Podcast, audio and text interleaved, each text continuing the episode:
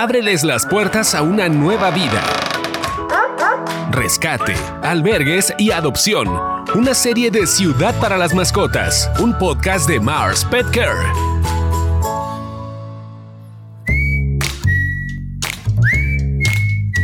Bienvenidos a este segundo episodio de nuestra serie Ábreles las puertas a una nueva vida.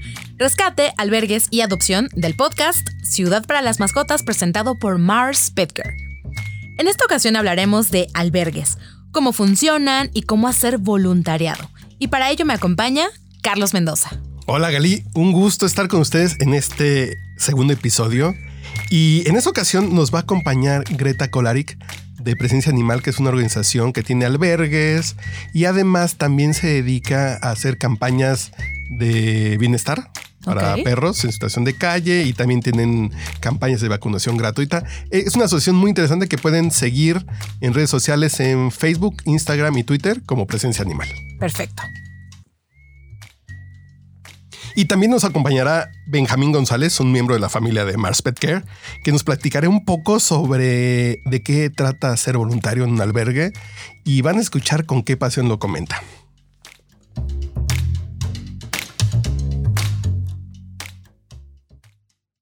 Ábreles las puertas a una nueva vida.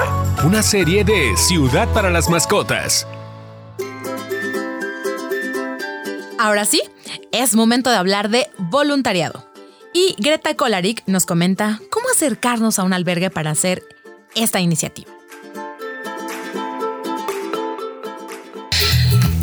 Alguien que quiera ser voluntario, ¿cómo le hace para acercarse a un albergue? Bueno, pues lo principal y algo que tiene que tener esta persona es obviamente tiempo libre y querer, querer ayudar desinteresadamente, salvo por recibir eh, en retribución un, un bienestar emocional. No debe de esperar nada a cambio más que esto, ¿no? El que es una ayuda desinteresada y para ello necesitamos gente que sea muy responsable y solidaria para poder ayudar a los menos favorecidos.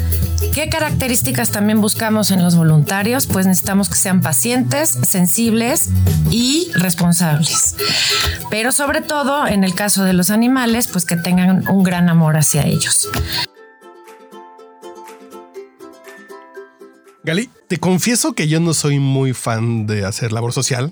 Pero al preparar estos guiones y estar preparando esta serie, creo que sí se me antojó acercarme. Como no puedo tener perros en mi casa por, por el espacio, digo, es una buena forma de estar en convivencia con perros, en poderlos ayudar, en tener como ese ese approach. Lo que decían, la, la, satisfacción emocional que te puede dar el ayudar, el estar cerca de los animales. Entonces creo que es un, creo que es una buena motivación. Y Greta nos va a platicar ahora de cuáles son los pasos si uno quiere ser voluntario y en qué radica. Si tú consideras que estos valores te definen y que te encantan los animales y estás interesado en ser voluntario en un albergue, pues entonces hay varios pasos que tienes que seguir.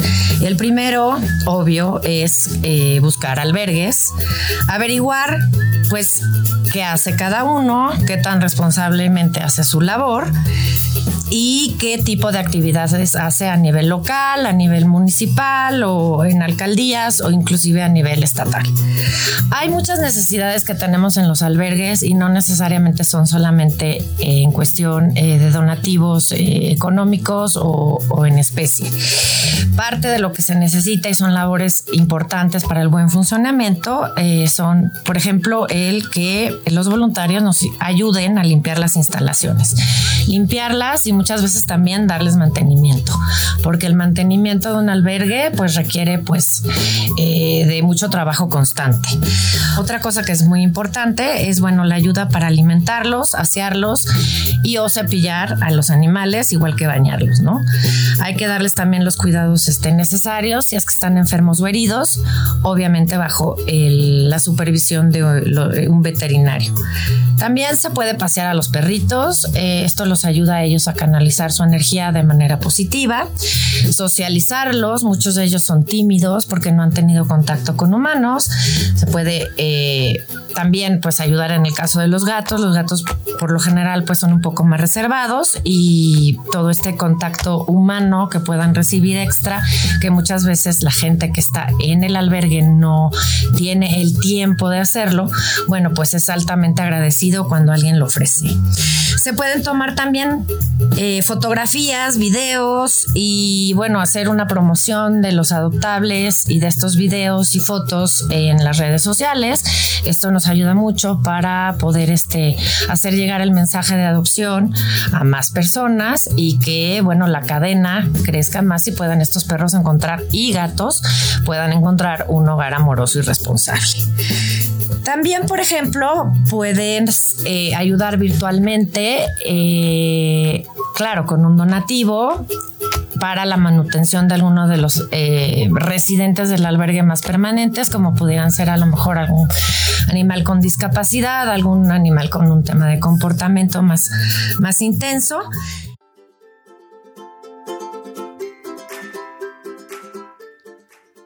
Es que es curioso, por ejemplo, que pensamos que hay que ir a limpiar eh, como el albergue, ¿no? Estoy impresionada, sí. Y dices, no, a lo mejor puedes ayudarles a que su identidad gráfica esté bonito, en que estas fotos que comparten estén bien diseñadas, que estén más bonitas, que estén bien tomadas. Exacto. O, por ejemplo, a mí se me está ocurriendo hacerles un podcast. ¿Por qué no? ¿Por qué no? ¿Por qué no? ¿Por qué no? Sí, no, y también todo esto, ¿no? O sea, el, de estar ahí cuidando, apapachando, a lo mejor corriendo, si hay espacio, por supuesto, para dinamizar a los perros. Es decir, hay tantas funciones desde... Convivir. claro, convivir. Eh, estar ahí con los perros. cariñito. Aquí estoy. Hablarles por su nombre, darles una palmadita, una rascadita de cabecita, barbita a los gatos. No sé, ¿no? Tantas cosas por hacer. Me encanta que justo una experta nos abra los ojos porque nos da posibilidades y seguro uno de nosotros sí podemos participar con los albergues. Y Greta nos sigue platicando ahora sobre qué buscar en un albergue. ¿Qué es lo que realmente buscamos como albergues, eh, que no sea un, un, impulso nada más de los voluntarios, que sea realmente una convicción.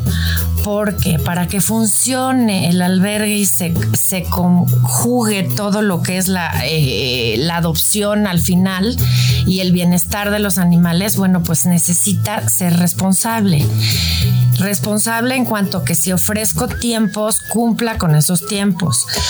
Nadie los está obligando, es una, es una decisión propia una acción eh, voluntaria y por lo mismo, bueno, requiere cierto compromiso. Y pues nosotros eh, como en presencia animal necesitamos muchísima ayuda de este tipo, pues eh, los invitamos a que nos puedan buscar en nuestras redes para solicitar informes sobre los requisitos y así poder hacer un trabajo en equipo con responsabilidad y compromiso. Ábreles las puertas a una nueva vida. Una serie de Ciudad para las Mascotas. Ahora es momento de que Benjamín González nos hable de su experiencia como voluntario, que seguro es muy vasta. escuchamos?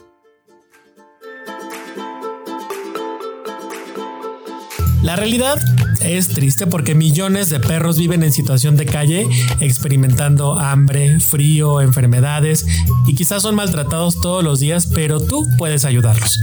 Vámonos por partes. ¿Qué es un voluntario? Se define como la persona que cumple una función altruista, es decir, que dona de su tiempo libre y su esfuerzo, pero sin ninguna remuneración económica por el trabajo que realiza, únicamente con la satisfacción de hacerlo. México es el país de Latinoamérica con más perritos callejeros. Se estima que en el país hay al menos 20 millones de perros, así como lo oyes, de los cuales solo el 30% tienen un hogar, el resto son callejeros.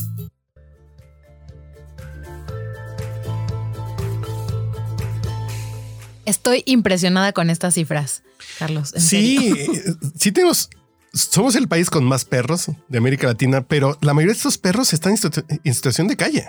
Qué impresión. Y un porcentaje muy pequeño están en casas y los otros que no están en situación de calle están en albergues. Entonces... El trabajo es enorme, por supuesto, para ese tipo de organizaciones. Y aquí sí hay una buena oportunidad para darles una nueva oportunidad a estos perros. A lo mejor y uno siendo voluntario.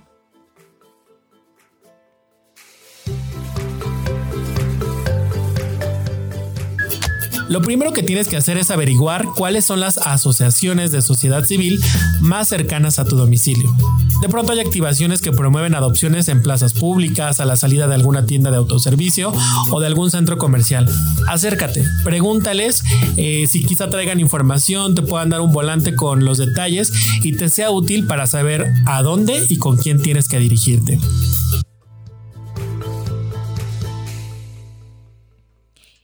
Creo que el mejor regalo que podemos hacer si no tenemos a lo mejor la economía como muy fuerte es eso, el tiempo, el cuidado y la disposición. Además que también va a servir para tu estado anímico, para tu activación física, ¿no? Creo que es, es una buena idea no solo para los albergues, incluso es para uno mismo. Sí, sí, yo creo que puede ser una labor muy... Noble muy noble y fácil de hacer. Y hay muchos albergues que ya escucharemos en el último episodio de esta serie sobre el centro de transferencia canina del, metro, que a mí es un albergue que soy, que me confieso fan. Ya lo escucharán en el último episodio, pero vamos a escuchar de voz de, de Benjamín su experiencia como voluntario y cuáles son las labores que ha hecho. Venga.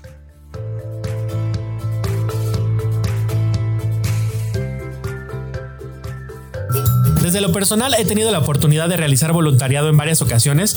Participo en un programa que se llama Padrino Entrenador, en el que durante cuatro sesiones de una hora entrenamos perros de albergue, con comandos básicos de obediencia como quieto, que camine junto a ti, que aprenda a convivir con otros perros y también con las personas. No sabes la satisfacción tan grande que es recibir una llamada del albergue y que te digan tu ahijado ya fue adoptado.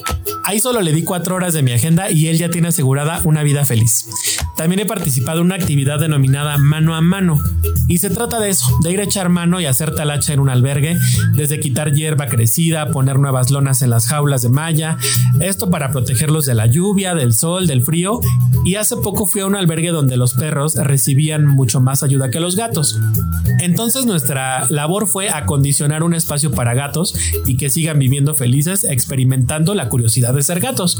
Utilizamos carretes de madera reciclados para hacerles rascadores hicimos camas con llantas viejas, les acondicionamos con texturas diferentes como pasto sintético, alfombras, tapetes de foamy, pusimos cepillos en las esquinas para que pudieran rascarse, relajarse y mantener un pelo saludable. Finalmente también nos involucramos con la sociedad, esto para evitar perro población calle. Tenemos que educar a la gente para que se hagan dueños responsables y este es un programa diseñado para ir a las escuelas y compartir una charla que se llama Guía Pet School, en la que a través de un libro para colorear enseñamos a los niños cómo convivir de forma segura con los perros, ya sea los que tienen en casa o con perros extraños, estos que se pueden encontrar en un parque o bien en la calle. Está increíble. Yo solamente estaba viendo tu cara de mientras platicaba Benjamín. Es que me imagino todas estas acciones. Qué increíble. O sea, que suenan, que suenan muy padre, que puede ser una cuestión muy noble, pero te va a dejar como una satisfacción de invertir tu fin de semana a lo mejor una vez al mes vas a ayudar a poner lonas, vas a ayudar a cortar pasto, a limpiar algún lugar, a entrenar un perro que suena. O sea, está padre. Me encantó eso que dijo, ¿no? O sea, como lo que para él implicó solo cuatro horas de agenda le puede cambiar la vida o la posibilidad de vida a un perrito.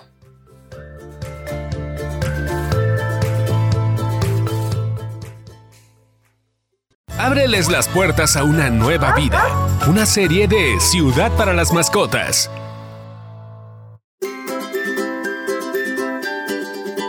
Pues ya nos vamos acercando poco a poco al final de este episodio, pero antes dejemos que Greta, de Presencia Animal, que por cierto, recuerden que la pueden seguir en Facebook, Twitter e Instagram, como Presencia Animal, nos dé un consejo sobre cómo elegir un albergue si queremos adoptar, que será ese nuestro siguiente episodio. Un albergue seguro es aquel que en donde tú lo puedes ver, es aquel en donde tú puedes ver que los animales gozan de seguridad, que tienen una buena higiene, que son perros saludables, que son perros felices. Finalmente eso es lo que un albergue debe de ofrecer, porque es un solamente un, un, lugar donde se acogen temporalmente. La idea no es que se queden eternamente con, en el albergue, pero bueno, esto también sucede. Desgraciadamente hay algunos animales que no tienen, bueno, pues la suerte de, de ser adoptados y lo que se pretende, por lo menos en presencia animal, es que ellos vivan con la mejor calidad de vida y bienestar posible. Que quede muy claro que los albergues no venden a los animales que dan en adopción. Piden una cuota de recuperación para solventar parte de los costos que implica el tenerlos listos para ser adoptados. Y los albergues tampoco fomentan la adopción de perros de raza, ni van a pedir una tarifa especial dependiendo de si es un perro de raza o no. Qué buen punto. La verdad es que yo justo tampoco tenía muy claro cómo es que podríamos evaluar eh, si un albergue está operando de manera correcta. Y bueno, aquí nos dejan varias pistas y tú también nos querías comentar, ¿no? Sobre cómo, cómo saber algunas otras opciones de albergues. Busquen en línea en pedigrí.com, en pedigrí, el, el, apartado de Adóptame. Ok. Pedigrí Adóptame, que es una iniciativa de Pedigrí. Ahí hay un listado de albergues. Como que tienen el visto bueno con los que ya ha trabajado Pedigree y hay en toda la República. Entonces, ese puede ser un buen norte para, eh, si quieren hacer voluntariado o si quieren adoptar, es un buen primer paso. Sí, siempre conocer las buenas prácticas. Muy bien. Y para cerrar, ¿con qué nos quedamos, Charles? Creo que yo me quedo con las ganas de ir. Ya escucharán del último episodio del de Centro de Transferencia Canina que yo tengo ese pendientito de ir al centro de transferencia canina del metro. Eh, eh, eh, así que es un albergue que me da muy buena onda. Entonces, entonces creo que yo me quedo con la sensación de quiero, de quiero hacer voluntariado, quiero ayudar, algo poder hacer.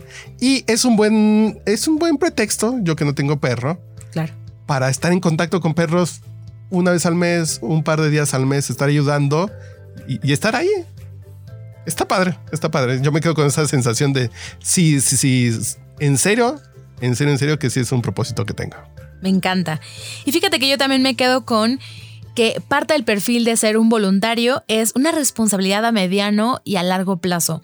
Y en ese sentido pensaba que, por ejemplo, a veces mi hermano decía, híjole, quiero hacer algo diferente a lo mejor en la temporada de verano en la universidad y pienso, ¿no? Que a lo mejor podría él hablar con, el, eh, con los albergues y decir, oigan, les cedo mis vacaciones, les sirven mis manos de 24 años, este, seguro que sí.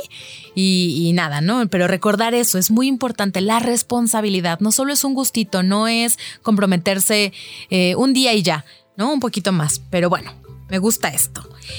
Y es así como llegamos al final de este episodio. Esperamos, por supuesto, que alguien por aquí se haya sentido atraído, que se le haya movido ese gusanito de querer colaborar con un albergue. Así como Carlos ya afirmó aquí su, compromiso. y nada más, nos escuchamos en el siguiente episodio en que hablaremos de adopción. Esto es Ábreles las puertas a una nueva vida, una serie del podcast Ciudad para las Mascotas presentado por Mars Spitker. Somos Gali Martínez y Carlos Mendoza. Y nos escuchamos en la próxima. Chao. Te queremos escuchar. Síguenos en redes sociales. Ciudad para las Mascotas en Instagram y Facebook. Y en Twitter, cd-mascotas.